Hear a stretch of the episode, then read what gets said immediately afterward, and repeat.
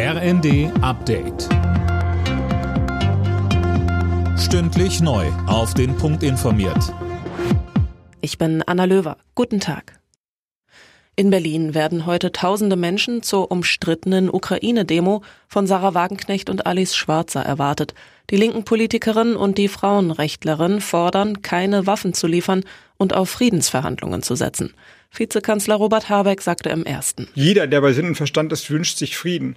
Aber was diese Gruppe, was Sarah Wagenknecht und die ihr folgenden Leute machen, ist nicht einen Frieden zu wollen, sondern ein Frieden, den ein Diktator, ein imperialistischer Diktator Europa aufzwingt, als Frieden zu verkaufen.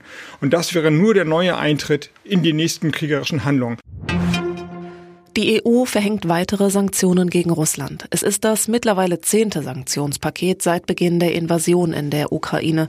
Darin vorgesehen auch strengere Beschränkungen beim Export von Technologien und sogenannten Dual-Use-Gütern. Kanzler Scholz ist heute bei einem wichtigen Partner zu Besuch, und zwar in Indien. Bei den Gesprächen geht es etwa um die Haltung der indischen Regierung im Ukraine-Krieg. Bisher hat Indien den russischen Überfall nicht verurteilt und macht weiter Geschäfte mit Moskau. Scholz will außerdem die Wirtschaftsbeziehungen zu Indien weiter ausbauen. Forschung und Entwicklung sind wichtig, gerade deshalb, weil hier so viele Talente sind, ist das wichtig, dass wir unsere Möglichkeiten miteinander bündeln und dafür Sorge tragen, dass hier richtige Fortschritte geschehen können. Zweieinhalb Wochen nach den verheerenden Erdbeben in der Türkei und Syrien ist die Zahl der Todesopfer jetzt auf über 50.000 gestiegen, über 44.000 allein in der Türkei. Noch immer erschüttern Nachbeben die Region.